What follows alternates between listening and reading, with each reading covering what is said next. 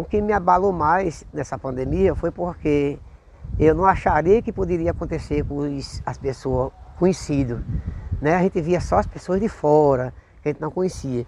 Quando a gente começou a, a, a perder pessoas, amigos, pessoas de, da igreja, missionários, colegas da igreja, entendeu? E companheiro nosso de amigos que a gente conhece também de trabalho também, que perdeu também seus familiares também. Aí foi aonde a gente começou a, a ver que eu disse, será que possa acontecer também com a gente também? Então a gente começou, no caso eu comecei a me prevenir, mais ainda.